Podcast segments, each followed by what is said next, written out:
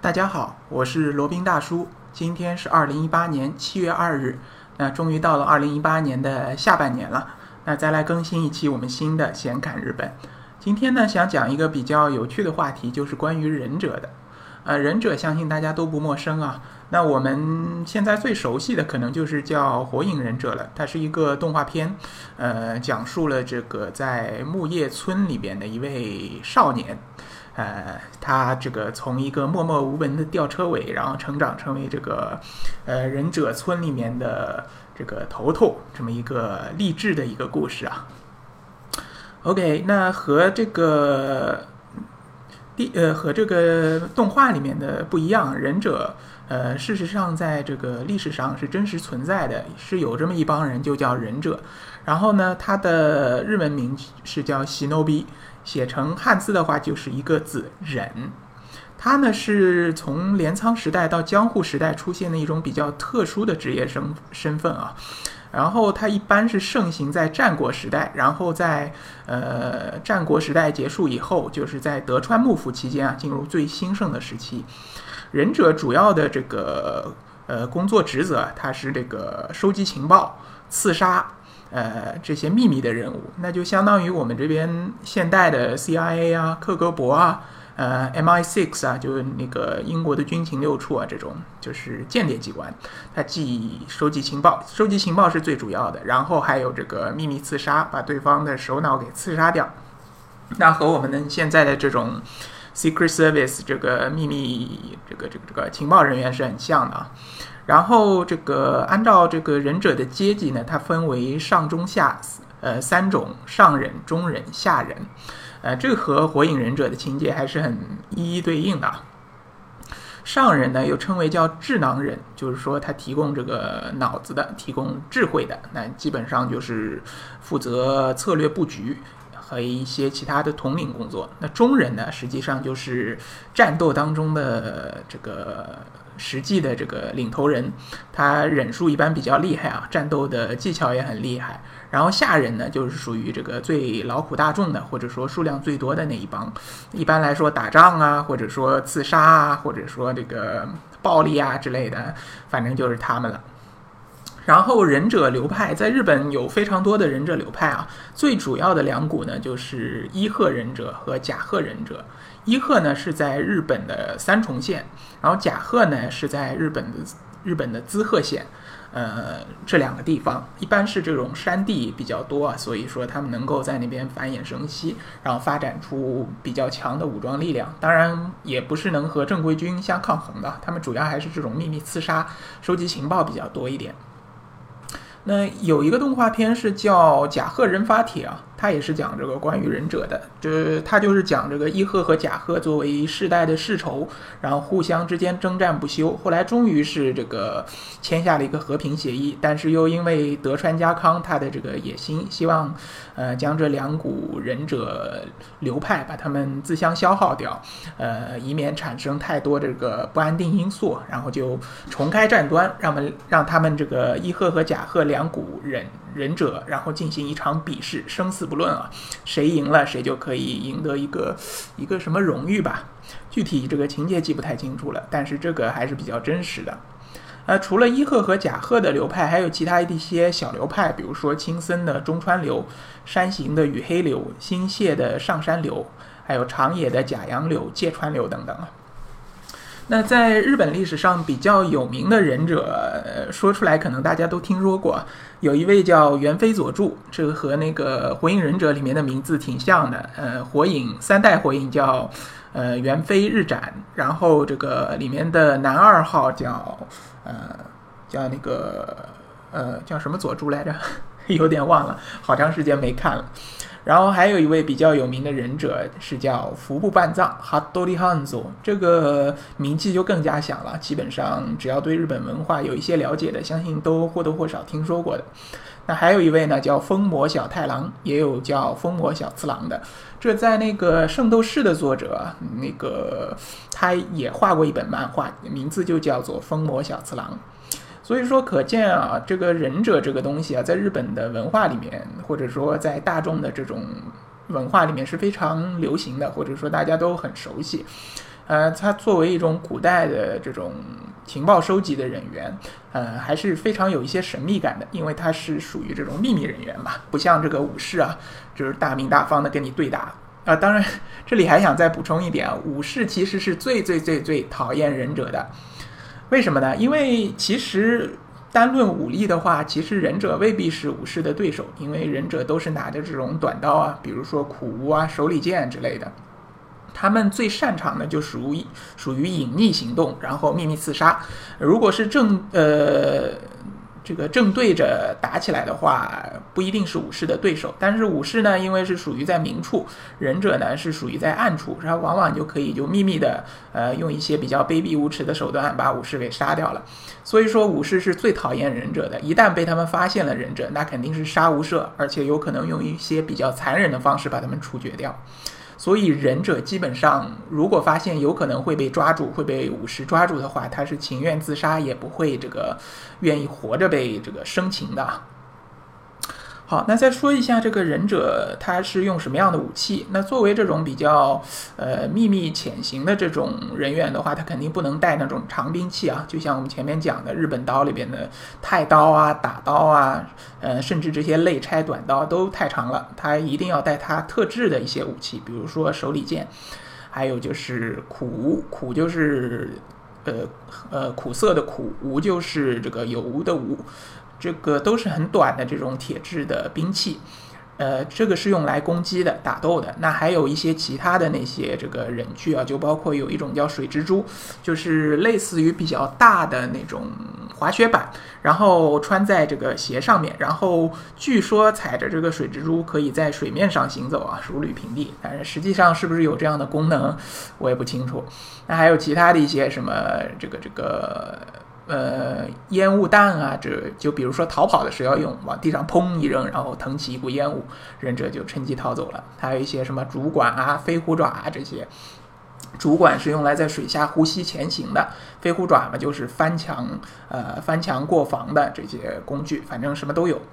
呃，还有一点就是忍者他穿的这个衣服，大家猜一猜忍者他穿的衣服大概是什么颜色的呢？呃，可能大多数人都会说是穿黑色的衣服，但实际上不一样，不是的。忍者的衣服呢，一般是那种深蓝色或者深紫色。为什么呢？因为这两种颜色比较接近晚上夜空的颜色，不容易被发现。呃，所以说实际上忍者的衣服呢，就是这两种颜色，而不是黑色的。OK。好，那那个再讲一下这个有一些忍者的小常识啊，可能你们平时不一定听到过的。呃，忍者呢有四戒，就好像和和尚差不多，他有一些戒律的。第一呢，叫禁止滥用忍术，就是说忍术啊，它只能用在这个公式上面，只只能是你的大名或者你的主公要要求你去完成什么任务，在这个完成任务当中、工作当中才能使用忍术。在你的平常生活当中，比如说你一个买个菜啊，或者说那个出个门吃个饭啊之类的，不能滥用忍术。那还有呢，就是说忍者他要舍弃一切的自尊，包括他自己一切的身份。所有的一切一切全部要舍弃，这也是忍者的一个真谛之一啊。呃，就是说忍者在世上不能留下任何痕迹，即使呃在最紧急的情况下，即使舍弃自尊，舍弃所有的一切。呃，如果有机会逃跑的话，也一定要逃跑，将情报传出去。就说忍者，你要放弃一切，不像这个日本的武士，那就是在另一个极端了。他们视荣誉为生命，视自己的名誉为一切。所以说，碰到如果是侮辱他们，或者说觉得名誉有损，他呃他情愿是这个挥刀自杀。但忍者呢，就完全是另一面了。好，那还有呢，就是说忍者就是一定要守口如瓶。如果是被敌人敌人生擒的话呢，是绝对不能将这个主人或者主公的秘密吐露出来的，一定要守口如瓶，不管是身受什么样的酷刑。所以说，大多数忍者即使是自杀，他也不愿意被生擒的，因为他知道一旦被生擒，很有可能遭受酷刑啊，那那个时候就生生不如死了。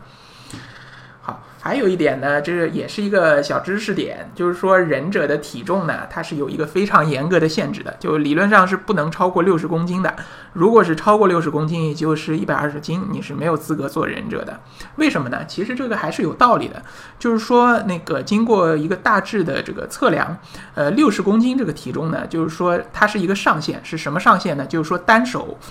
吊在房梁上承受住你全身的体重，另外一只手可以抽出来持兵器跟敌方打斗的，它的最高的上限。你如果重于这个六十公斤，你一只手吊着，另一只手拿兵器出来打的话，你就坚持不了很久，一会儿就要掉下来了。所以说，这个体重的限制还是有一定的道理的。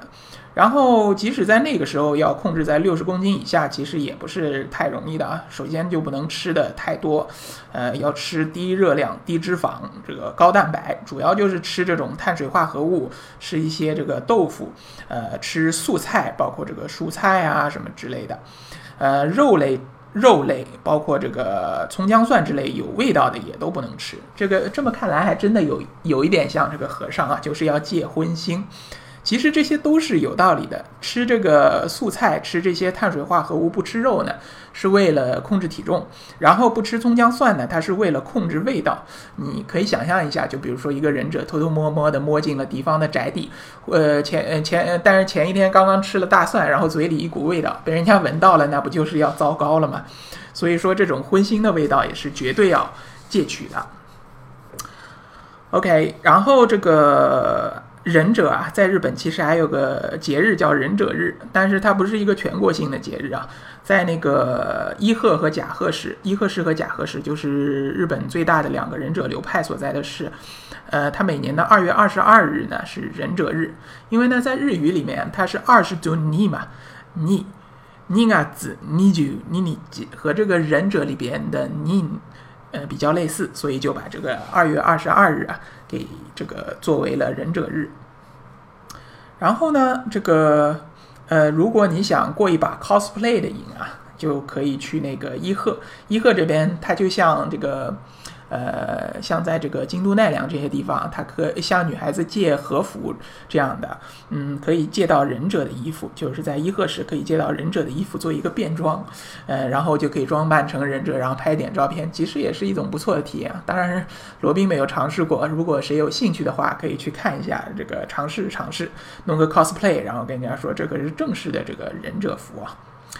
呃，那如果有的小伙伴说，那世界上就说现在在日本有没有真真正的忍者呢？其实还真有，呃，而且呢，这个这个这个还是可以招收他的学员、招收学徒的。如果您呃出师的话呢，你也可以被颁发一个呃忍者的牌照，就意味着你是真正的忍者的。那这个忍者学校呢，它在全日本只有一家，它是在这个奈良的。呃，它它而且是有官方背景，就是日本也不算官方，就是说比较一个正式的一个行业协会吧。它日本忍术协会创建的，在全日本唯一的一家忍术学院。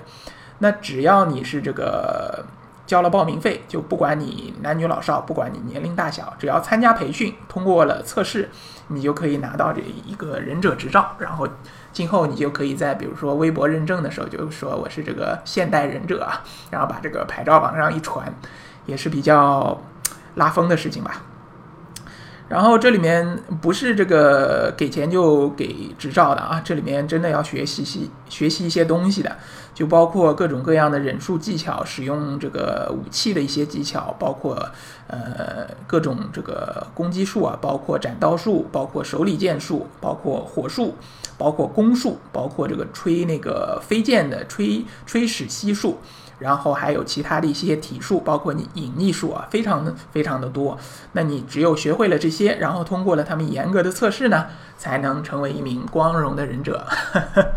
呃，这说到这里，罗宾也忍不住想自己去尝试一下了。呃，奈良的交通还是比较方便的，如果想去奈良看小鹿的话，可以顺便去忍者学院拜访一下。看一看有没有机会成为成为一名真正的忍者。好，那今天呃关于忍者这个话题就讲的差不多了。如果对于日本这个国家有兴趣的，可以来联系罗宾。罗宾的微信号呢是八二七四七九七零八二七四七九七零。罗宾呢可以为大家提供这个日本自由行深度游的一个私人定制服务，当然是要收费的哈。然后再做一个小广告，罗宾还有另外一档播客节目叫《显侃赴美生子》，是一个美宝爹的身份，呃，为大家科普赴美生子那些事儿。然后罗宾可以为大家提供这个美国和加拿大签证的代办服务，啊，还包括赴美生子知识的一些科普普及以及咨询辅导服务。罗宾呢还另外代理着一个南太平南太平洋小国叫瓦努阿图共和国的一个移民项目，包括入籍就是拿护照的项目，以及这个呃拿绿卡就是永居的一个项目。如果有这方面的需求，也欢迎来联系罗宾。好，那今天的这一期闲侃日本就先到这里，我们下期再聊。